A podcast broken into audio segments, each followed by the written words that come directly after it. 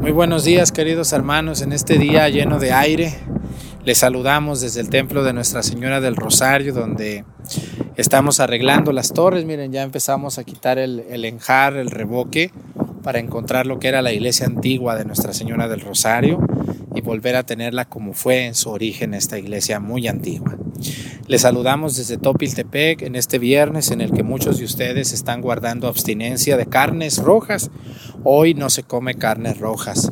Les invito a que inviten a las personas a que no coman carnes rojas el día de hoy y no vendan carne tampoco. Los que venden comida de carnes rojas, pues hoy cámbienla por guisaditos de vegetales o de carnes blancas, por favor, para que no sean culpables ustedes también del pecado de otros. Les doy la bienvenida y comenzamos nuestra celebración.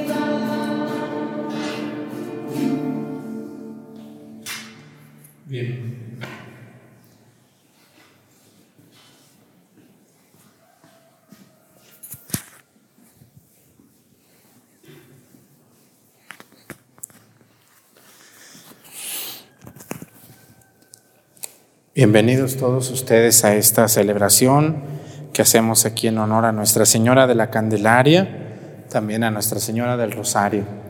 Vamos a pedirle a Dios nuestro Señor hoy por todos ustedes que son devotos de nuestra Madre Santísima. También quiero pedir hoy por las personas que están guardando la abstinencia de carnes o ayunando. Les recuerdo que todos los viernes de cuaresma no se come carnes rojas, no se come carnes rojas, ni tampoco se venden. Es que yo vendo, Padre, todos los días tacos de canasta, si no vendo, ¿quién me va a dar para comer? Toda la vida Dios te ha dado y no le puedes hoy, hoy, hoy no vendas tacos de carne, hoy ven tacos de queso, de verduritas, de papa. ¿Verdad que sí se puede, señoras? Sí se puede, de huevito. Hay que hacer un sacrificio. Entonces, todos los viernes de cuaresma se guarda la abstinencia de las carnes rojas, como un sacrificio ofrecido a Dios. Vamos a pedirle a Dios nuestro Señor hoy por la salud de Isabel, doña Isabel Cristina. Ella es la, ustedes la conocen, pero la gente de YouTube no. Ella era o es la coordinadora de los monaguillos y de los lectores y se nos enfermó. Y pues está en el hospital todavía, ¿verdad? Sí está en el hospital, entonces vamos a pedirle mucho a Dios por ella, para que pronto esté aquí con nosotros, como siempre había estado. También vamos a pedir por doña Celia y don Pedro, me dijeron que están enfermos, ¿verdad que sí? Y que ellos ayudaron mucho aquí a la iglesia, ¿sí es cierto? Fíjense qué bonito que se acuerden de uno cuando uno ayudó en la iglesia. ¿eh? Vamos a pedir por ellos que Dios los consuele en estos momentos de enfermedad. También, como todos los días cuando hacemos una misa para YouTube, pues pedimos por un país. Hoy vamos a pedir por nuestros hermanos de Venezuela. Ese gran país, ese gran país muy rico en petróleo, gente muy buena, muy trabajadora, que Dios bendiga a los venezolanos que están allí, que sufren la crisis económica, la crisis política, por ellos y por los que viven en otros lugares también. Hoy quiero pedir también en esta, en esta celebración, vamos a pedir hoy por todos los herreros, todos los que se dedican a la forja del fierro, los que hacen ventanas, puertas, los que forjan, los que arreglan cosas que tienen que ver con el acero o con el fierro soldadores, con el bronce, con el cobre, todos ellos. Vamos a pedir que Dios los bendiga, que tengan muchísimo trabajo y que sigan haciendo esos, esas cosas maravillosas de puertas y ventanas y otras muchas cosas. Iniciamos nuestra celebración en el nombre del Padre y del Hijo y del Espíritu Santo. La gracia de nuestro Señor Jesucristo, el amor del Padre y la comunión del Espíritu Santo esté con todos ustedes.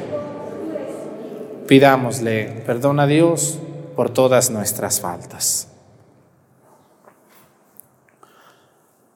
Yo confieso ante Dios Todopoderoso y ante ustedes, hermanos, que he pecado mucho de pensamiento, palabra, obra y omisión. Por mi culpa, por mi culpa, por mi grande culpa. Por eso ruego a Santa María, siempre Virgen, a los ángeles, a los santos, y a ustedes, hermanos, que intercedan por mí ante Dios nuestro Señor. Dios Todopoderoso tenga misericordia de nosotros, perdone nuestros pecados y nos lleve a la vida eterna.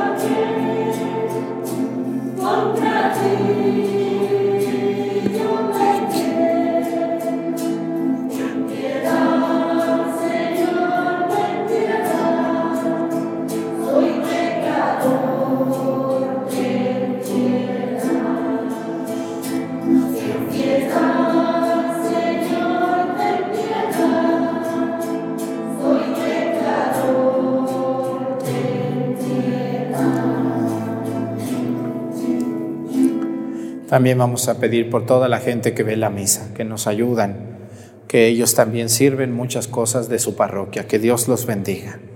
Oremos. Concédenos, Dios Todopoderoso, que purificados por la práctica de la sagrada penitencia, nos hagas llegar con alma limpia a los santos misterios que se aproximan. Por nuestro Señor Jesucristo, tu Hijo, que siendo Dios vive y reina en la unidad del Espíritu Santo y es Dios por los siglos de los siglos. Siéntense, por favor.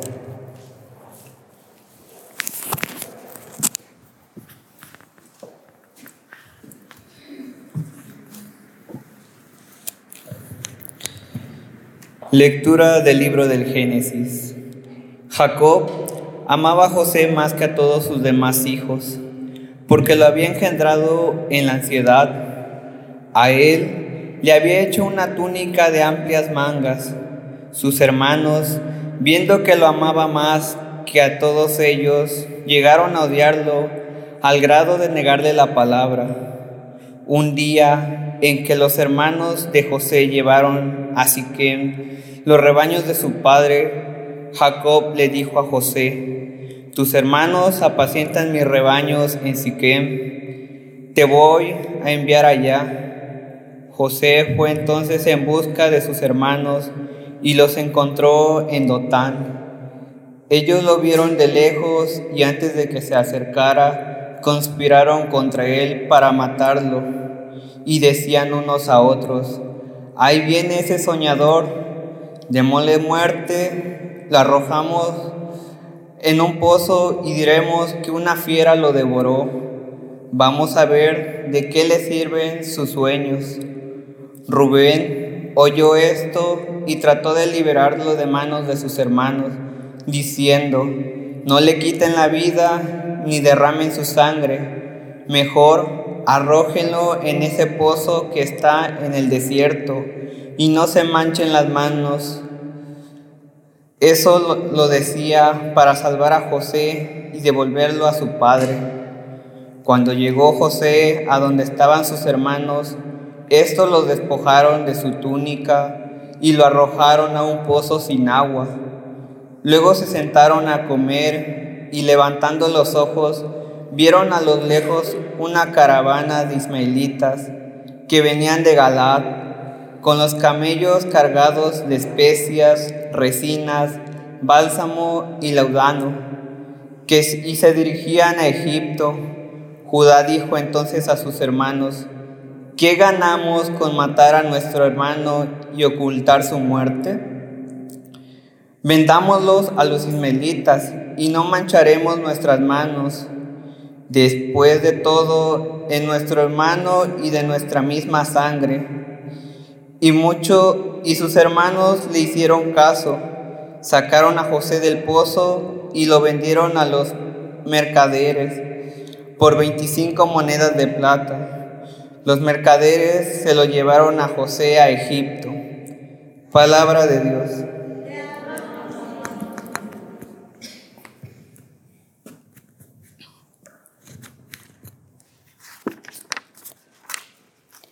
Recordemos las maravillas que hizo el Señor. Recordemos las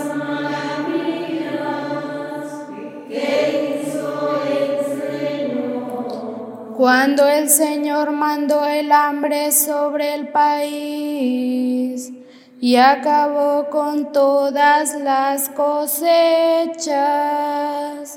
Ya había enviado por delante a un hombre, a José vendido como esclavo. Vemos las maravillas que hizo el Señor. Le trabaron los pies con grilletes y rodearon su cuerpo con cadenas hasta que se cumplió su predicción y Dios lo acreditó con su palabra. Demos las maravillas que hizo el Señor. El rey mandó que lo soltaran. El jefe de esos pueblos lo libró. Lo nombró administrador de su casa y señor de todas sus posesiones maravillas que hizo el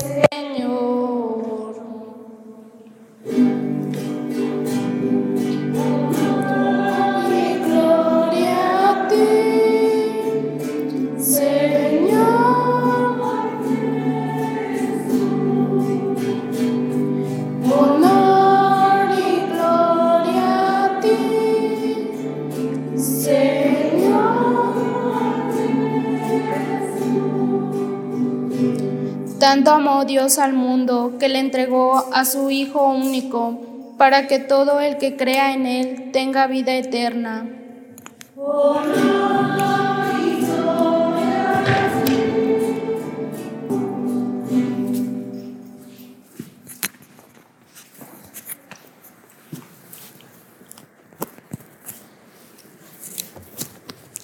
El Señor esté con ustedes. Lectura del Santo Evangelio según San Mateo.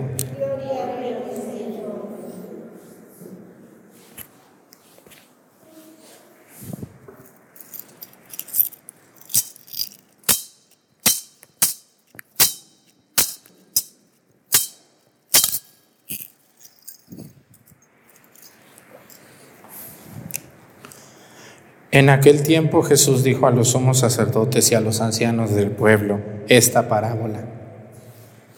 Había un propietario que plantó un viñedo, lo rodeó con una cerca, cavó un lagar en él, construyó una torre para el vigilante y luego la alquiló a unos viñadores y se fue de viaje. Llegando el tiempo de la vendimia, envió a sus criados para pedir su parte de los frutos a los viñadores, pero estos se apoderaron de los criados, golpearon a uno, mataron a otro y a otro más lo apedrearon. Envió de nuevo a otros criados en mayor número que los primeros y lo trataron del mismo modo.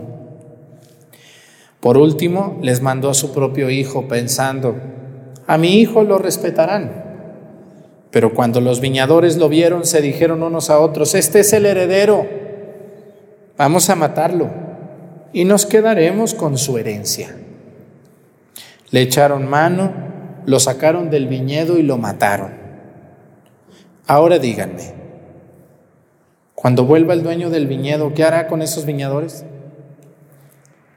Ellos le respondieron, dará muerte terrible a esos desalmados y arrendará el viñedo a otros viñadores que le entreguen los frutos a su tiempo. Entonces Jesús les dijo, ¿no han leído nunca en la escritura la piedra que desecharon los constructores es ahora la piedra angular?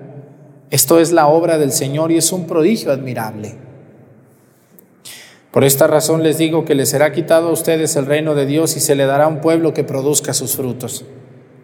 Al oír estas palabras, los sumos sacerdotes y los fariseos comprendieron que Jesús lo decía por ellos y quisieron aprenderlo, pero tuvieron miedo a la multitud pues será tenido por un profeta. Palabra del Señor. Siéntense, por favor. La primera lectura del Génesis es toda una joya, una joya hermosa.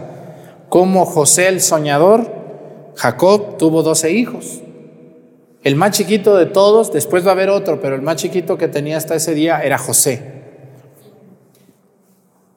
Y José Dice el Evangelio que, fue, que lo quería mucho porque fue engendrado cuando él era un viejito.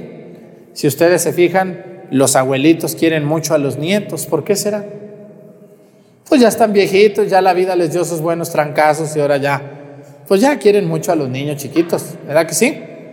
Pero con el primero de los hijos, ¿cómo fueron de bravo los papás o las mamás, no? Yo fui el más grande. Y siempre al más chico, bueno, pues los papás lo quieren mucho, sobre todo cuando lo engendran ya siendo abuelitos o viejitos o personas muy grandes. Dice la primera lectura que Jacob prefería mucho a José y sus hermanos le tenían mucha qué? Envidia. Casi no se da eso aquí en Topi, o sí se da la envidia aquí en Topi, aunque no sean hermanos. ¿Sí se da la envidia aquí en este pueblo o no se da envidia? Yo pensaba que ustedes eran unos ángeles de Dios, que no tenían envidia los unos a los otros. Pues resulta que sí hay envidia, ¿no? A lo que quiero llegar es que vean todo lo que le hicieron a José, ¿no? Dijeron, vamos a aventarlo ese hoyo, malvado, ¿por qué lo quiere tanto a él, no? Y Judá, su hermano, se metió y dijo, no, mejor vamos a venderlo, ¿para qué lo matamos a nuestro hermano? Bueno, pero es una, una evangelio, esta es una primera lectura maravillosa que ojalá ustedes puedan ver en, la, Walt Disney la película de José el Soñador y leer lo que va a pasar con este hombre, cómo sus hermanos lo venden y cómo él, a pesar de eso, Dios va a hacer algo muy impresionante con él. Lo que yo me quiero fijar hoy es en el Evangelio. Miren, es que el Evangelio está muy bueno. Muchas personas, y lo hacemos a veces, lo hacemos a veces sin querer. Hay cosas de las que sabemos que estamos haciendo mal y lo seguimos haciendo. Pero esto que les voy a platicar el día de hoy son cosas que a veces muy inconscientemente lo hacemos. Una de esas cosas es querer adueñarnos de una persona o de una oficina o de un pueblo o de una tierra o de algo de lo que no, no deberíamos de apoderarnos. Y hay personas que se adueñan de otras personas. Y eso está muy mal, pero lo hacemos muy inconscientemente. Miren, dice el Evangelio que un hombre construyó un viñedo, o sea, plantó uvas, puso una torre para que alguien cuidara y luego se fue de viaje y se los rentó a unas personas o les dijo, vamos, somos medieros, mira, tú siembra, yo te presto el terreno, yo te pago esto y vamos mitas. Mediero viene de mita y mita, tú la mitad, yo la mitad, ¿no? Y yo creo que todavía aquí en Topi hay eso o no hay eso de medieros. Sí hay, ¿no? Y muchos, bueno, pues lo hacen muy bien, saben lo que le toca a uno y lo que le toca al otro. Pero aquí, este señor se fue de viaje y les, les rentó o les prestó y dice que llegado el momento mandó a unos criados, les dijo, vayan a recoger la cosecha que me toca a mí. Y los mataron. No los recibieron. Luego mandó a su hijo y lo mataron también. Dijeron, este es el heredero, vamos a matarlo. Y nos quedamos con todo. ¿Qué nos enseña esta parte del Evangelio? Porque no voy a hablar del fin del Evangelio, voy a fijarme nomás en esta parte. Cuando nos queremos apoderar de algo que es prestado. Por ejemplo, miren, les voy a poner algunos ejemplos de cosas que hacemos sin querer, pensando que estamos bien. El presidente municipal que no quiere dejar la presidencia, por ejemplo. Ya fue presidente y ahora quiere que sea presidente su esposo, su esposa, su hijo, su hermano, su papá. ¿Eso no está bien? ¿O está correcto eso? No, porque no debe de haber eso. No podemos ser dueños. La presidencia municipal de un pueblo es una administración durante tres años y uno hay que entregarse y hay que dar frutos porque no soy dueño. Nomás me la entregaron el pueblo. ¿O no es así? Y hay que dar frutos. Pero hay gente que le encanta el poder, ¿o no es así? Y quieren apoderarse de eso. Lo mismo pasa incluso a veces en una parroquia. Cuando un sacerdote no se quiere ir de esa parroquia. Cuando los sacerdotes creemos que somos dueños de la parroquia. Y no somos dueños. Los sacerdotes no somos dueños de ninguna parroquia ni de ninguna iglesia. Se nos entrega para que demos frutos, porque el dueño del viñedo, ¿quién es? Es Dios, exactamente. Y va a venir un día a pedirme cuentas, a ver Arturo, ven para acá, ¿qué hiciste en esa parroquia que te entregué? Y vienen otros, no lárguense de aquí, yo aquí soy dueño, ya no me sacan por nada. Eso está muy mal. Y ha pasado, ha pasado esas situaciones. Y donde la misma gente es causa de eso.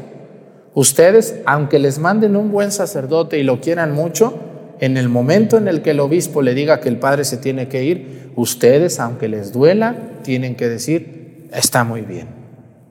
Porque así es la vida de un sacerdote. Tenemos que enseñarnos los sacerdotes primero que nada, a darnos cuenta que no somos dueños de una parroquia. No lo somos. Tampoco ustedes, ¿eh? Porque luego hay laicos. Yo conozco en un pueblo cerquita de aquí, donde hay familias dueñas de templos. Ya el padre hace lo que ellos dicen. ¿Estará correcto eso? No está correcto. No somos dueños. Se nos ha entregado para administrarlos, porque el dueño se llama Jesucristo. Lo mismo puede pasar con un obispo que, crea que, que se crea dueño de una diócesis y no, es, no son dueños. Ningún obispo es un dueño. Son administradores y son pastores puestos por Dios por unos años, por un tiempo, hasta que Dios diga, a través del Santo Padre. Pero vamos ahora a los laicos. Bueno, así los sacerdotes, los obispos no somos dueños de ninguna parroquia, ni de ninguna diócesis, ni de ninguna catedral. Somos administradores, porque el dueño del viñedo es Cristo. Él es, el dueño del viñedo. Pero vamos ahora a la vida de ustedes. ¿Qué hacen los laicos? Ustedes son laicos. Se adueñan de los hijos. Y eso está muy mal. Se adueñan de un hijo, de una hija, y no la dejan ser feliz.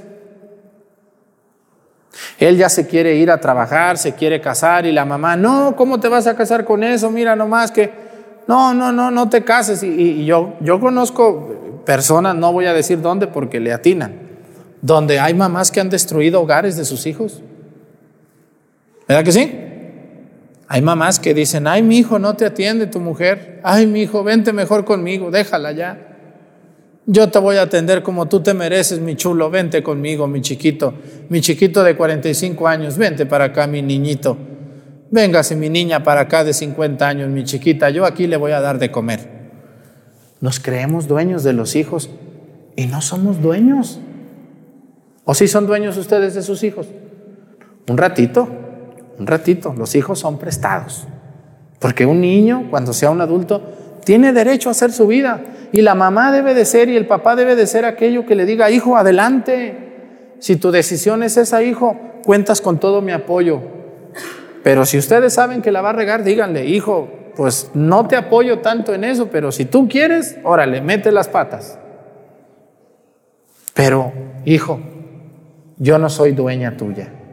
Te quiero con todo mi corazón, pero no soy dueña, ni soy dueño de ti, hijo mío. ¿Qué pasa? A ver, este Evangelio que nos enseña que nos queremos apoderar a veces de las personas. Yo como sacerdote, ¿soy dueño de ustedes? No, claro que no. Ni ustedes son dueñas de mí. No, no somos dueños. No podemos apoderarnos de una persona. No podemos y no debemos hacerlo. Pero lo hacemos. Sin querer lo hacemos. O sea, porque los queremos mucho a un niño, a nuestro esposo, a nuestra esposa, a nuestra madre. Nos apoderamos de ellos y ya no los dejamos vivir, ya no los dejamos respirar. Nosotros tomamos las decisiones, qué ropa se van a poner, a dónde van a ir, a dónde no van a ir. Y eso está muy mal. Escúchenme muy bien. Aquí hay una gran diferencia. Hay una gran diferencia entre que nos apoderamos y nos entregamos. Miren, todo lo que Dios nos ha confiado, Dios nos lo ha confiado para que nos entreguemos no para que nos apoderemos. Un sacerdote cuando llega a una parroquia no se tiene que apoderar de ella, se tiene que entregar a ella, entregar.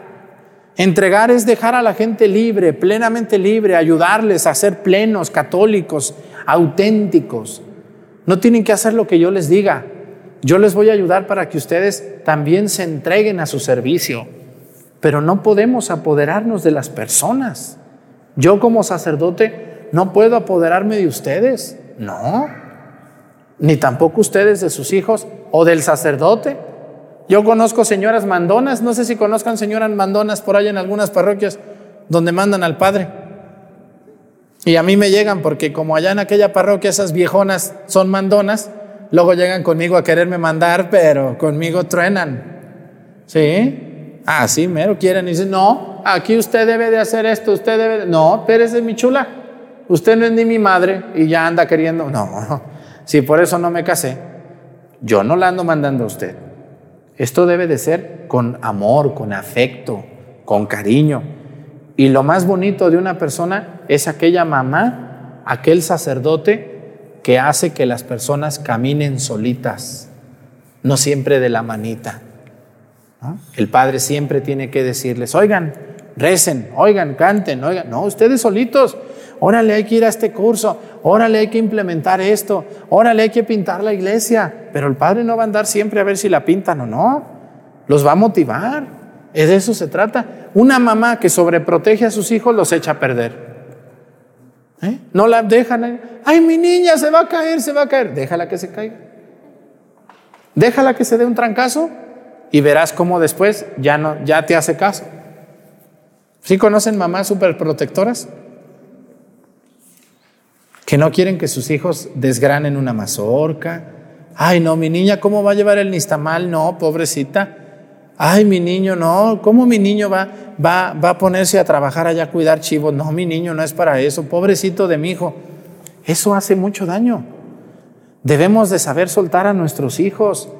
Debemos de saber soltar porque yo conocí hace en un lugar de La Mancha una mujer que le buscó las mujeres a sus hijos. No, tú te vas a casar con quien yo te diga, hijo, porque esa es una saltafortunas. Tú no eres hijo de cualquier mujer. Tú tienes mucho dinero, hijo. Y esas muchachas no te siguen por amor. ¿Qué pasó? La mujer le buscó, le buscó mujer a su hijo y tronó el matrimonio. Por claro, pues cómo no. Porque no dejó a su propio hijo escoger su mujer. ¿Mm? También ustedes. Y cuando vean las viejonas que están aquí, que sus hijos andan mal con una pareja que no, pues díganle. Ya si él mete las patas, bueno, pues ya será su problema.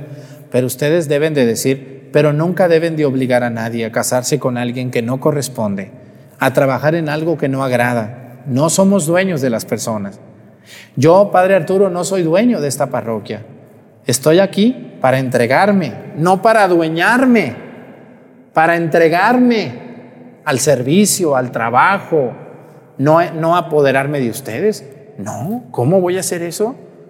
Eso está muy mal. Por eso cuando un sacerdote no se entrega, sino que se adueña, cuando lo quieren cambiar, no se puede, porque está adueñado, ya no entregado. Así también, cuando un hijo quiere estudiar, quiere salir, la mamá no lo deja. ¿Por qué? Porque la mamá no se entrega a él, sino que es dueña de él, ya no lo quiere soltar.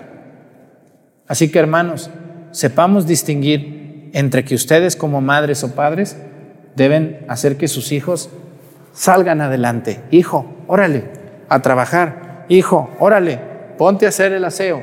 Hija, ándale, vete para allá. Ándale, hijo, yo quiero que tú seas una persona independiente, que seas una persona trabajadora, que no dependa siempre de mi hijo, yo un día voy a faltar.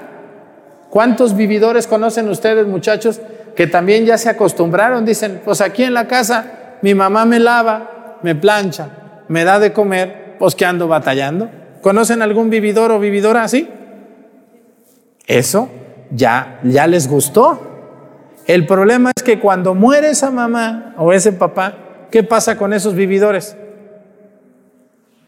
Son personas que no sirven para nada casi y sufren mucho porque nadie les va a dar lo que les daban sus padres. Así que no se adueñen de sus hijos, no se adueñen. Al contrario, sepan a sus hijos sacarlos adelante y aventarlos al mundo poco a poquito, poco a poquito, que les sufran, que conozcan. Yo como sacerdote tampoco adueñarme de ustedes. Para que el día que me quieran cambiar, aquí estoy, señor obispo, ¿A dónde me voy? A tal. Muy bien, con permiso y muchas gracias. Que Dios nos bendiga a todos, les ayude a ustedes a sentirse nunca dueños de hijos ni de nada, sino administradores de las cosas de Dios. Pónganse de pie. Presentemos ante el Señor nuestras intenciones. Vamos a decir todos, Padre, escúchanos.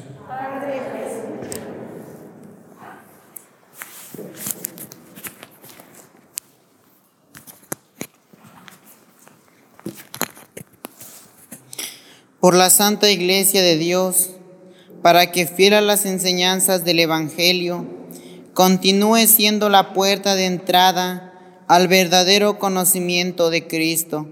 Roguemos al Señor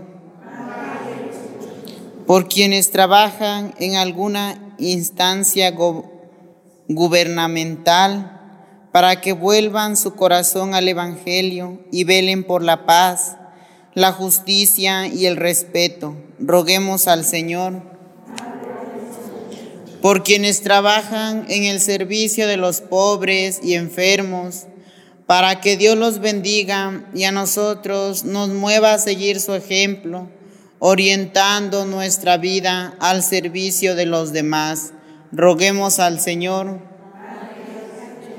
por nuestra comunidad, para que durante estos días de cuaresma se solidarice más todavía con quienes viven en dificultades, a fin de hacer manifiesta la caridad perfecta.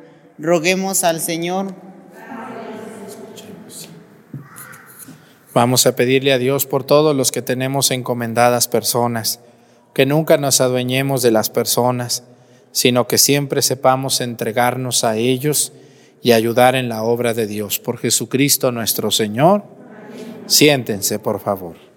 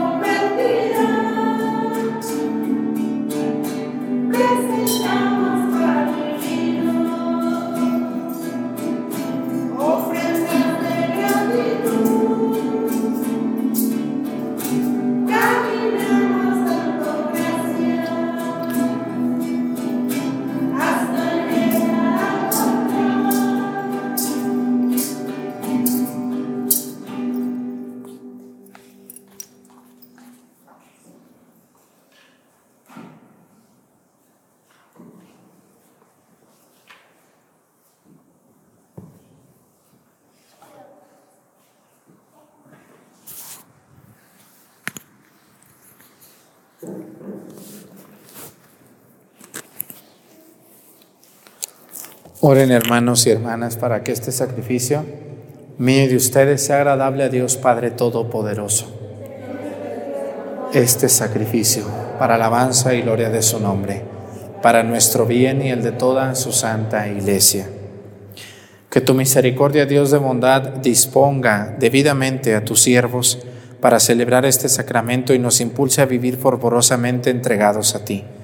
Por Jesucristo nuestro Señor. El Señor esté con ustedes.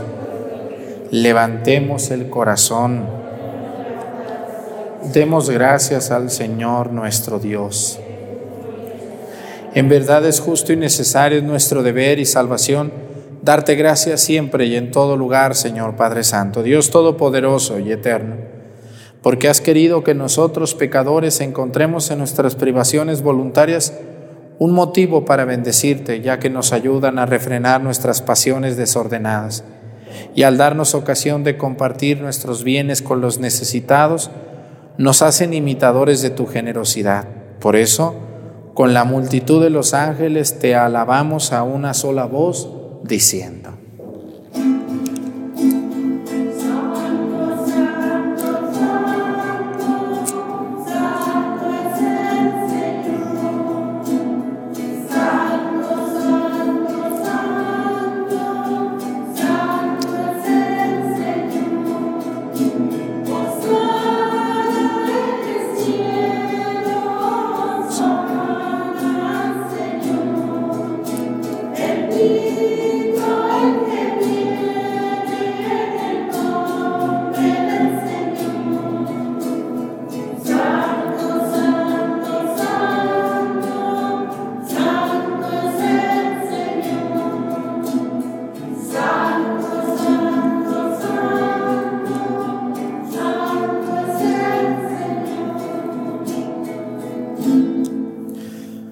A ti pues, Padre Omnipotente, te bendecimos por Jesucristo que ha venido en tu nombre. Él es la palabra de salvación para los hombres, la mano que tiendes a los pecadores, el camino que nos conduce a tu paz. Cuando nos habíamos apartado de ti por nuestros pecados, Señor, nos reconciliaste contigo, para que convertidos a ti nos amáramos unos a otros por tu Hijo, a quien entregaste a la muerte por nosotros. Y ahora, celebrando la reconciliación que Cristo nos trajo, te suplicamos por la efusión de tu Espíritu Santo para que santifiques estos dones, para que se conviertan en el cuerpo y la sangre de tu Hijo que nos mandó celebrar estos misterios. Porque Él mismo, cuando iba a entregar su vida por nuestra liberación, sentado a la mesa, tomó pan.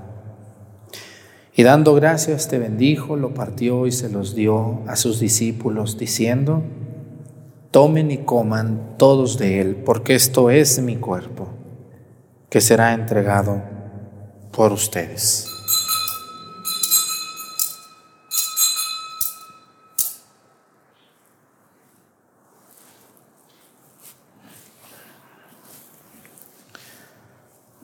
Del mismo modo, aquella noche tomó en sus manos el cáliz de la bendición y proclamando tu misericordia se los dio a sus discípulos diciendo, tomen y beban todos de él porque este es el cáliz de mi sangre, sangre de la alianza nueva y eterna que será derramada por ustedes y por muchos para el perdón de los pecados.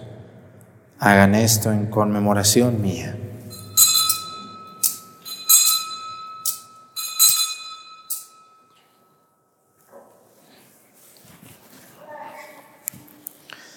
Este es el sacramento de nuestra fe.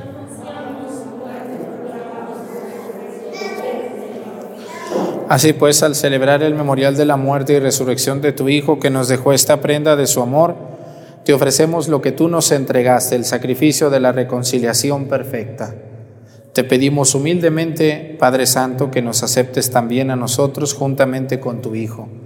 Y en este banquete salvífico concédenos el mismo espíritu que haga desaparecer toda enemistad entre nosotros. Que este espíritu haga de tu iglesia signo de unidad e instrumento de tu paz entre los hombres y nos guarde en comunión con nuestro Papa Francisco y con los demás obispos y con todo tu pueblo.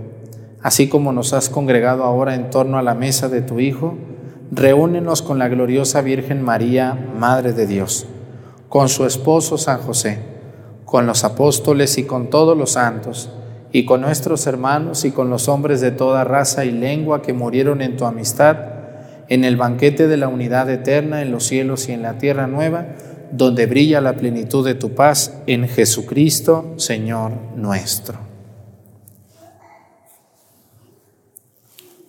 Por Cristo, con Él y en Él, a ti Dios Padre Omnipotente, en la unidad del Espíritu Santo, todo honor y toda gloria por los siglos de los siglos. El amor de Dios ha sido derramado en nuestros corazones con el Espíritu Santo que se nos ha dado. Digamos con fe y esperanza, Padre nuestro, que estás en el cielo, santificado sea tu nombre. Venga a nosotros tu reino, hágase Señor tu voluntad en la tierra como en el cielo. Danos hoy nuestro pan de cada día, perdona nuestras ofensas, como también nosotros perdonamos a los que nos ofenden. No nos dejes caer en la tentación y líbranos del mal.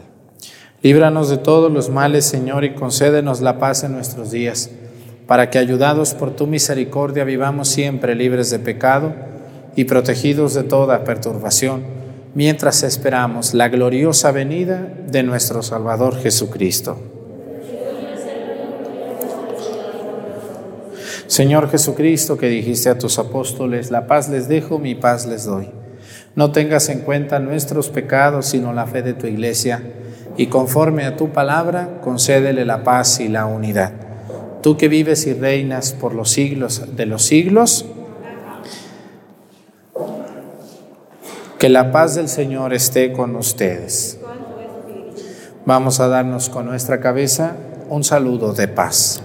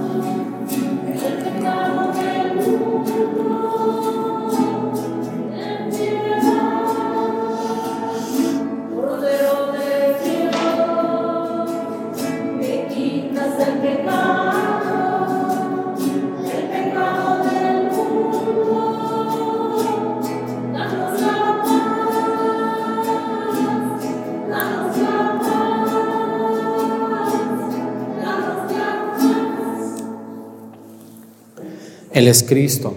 Es el Cordero de Dios que quita los pecados del mundo. Dichosos los invitados a la cena del Señor. Que entres en mi casa, pero una palabra tuya bastará para sanarme.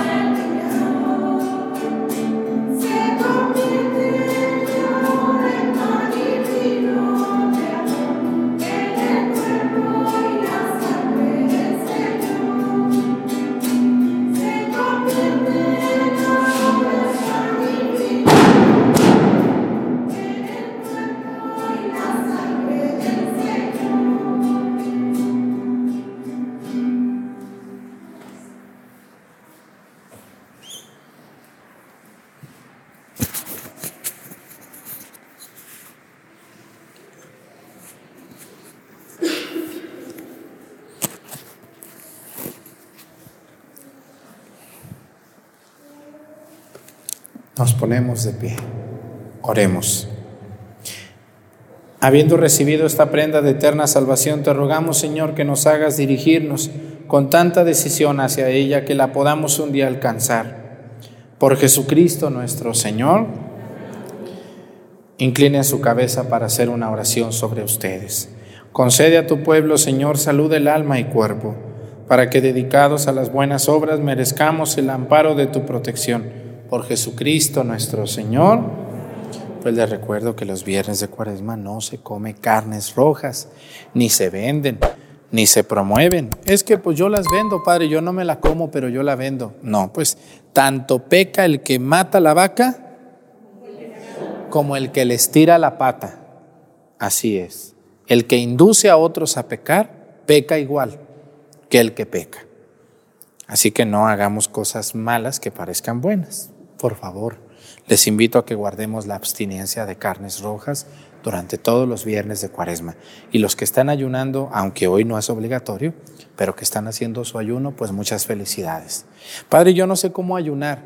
Apenas subí un café católico el pasado miércoles 2 de, de marzo donde hablo de cómo ayunar, qué es la ceniza, qué es la penitencia, qué es la abstinencia, todo lo que se debe de hacer en cuaresma. ¿Por qué 40 días? Véanlo, por favor, en YouTube y así muchas preguntas que me hacen se resuelven. Nomás pues hay que, hay que verlo. Bueno, pues muchas gracias a todos los que donan, los que ayudan, los que rezan por nosotros, los que me ayudan en la misa para que todo se oiga y se, y se vea hermoso. El Señor esté con ustedes. La bendición de Dios Padre, Hijo y Espíritu Santo descienda sobre ustedes y permanezca para siempre. Hermanos, esta celebración ha terminado, nos podemos ir en paz. Pues que tengan un bonito día, nos vemos mañana con la ayuda de Dios.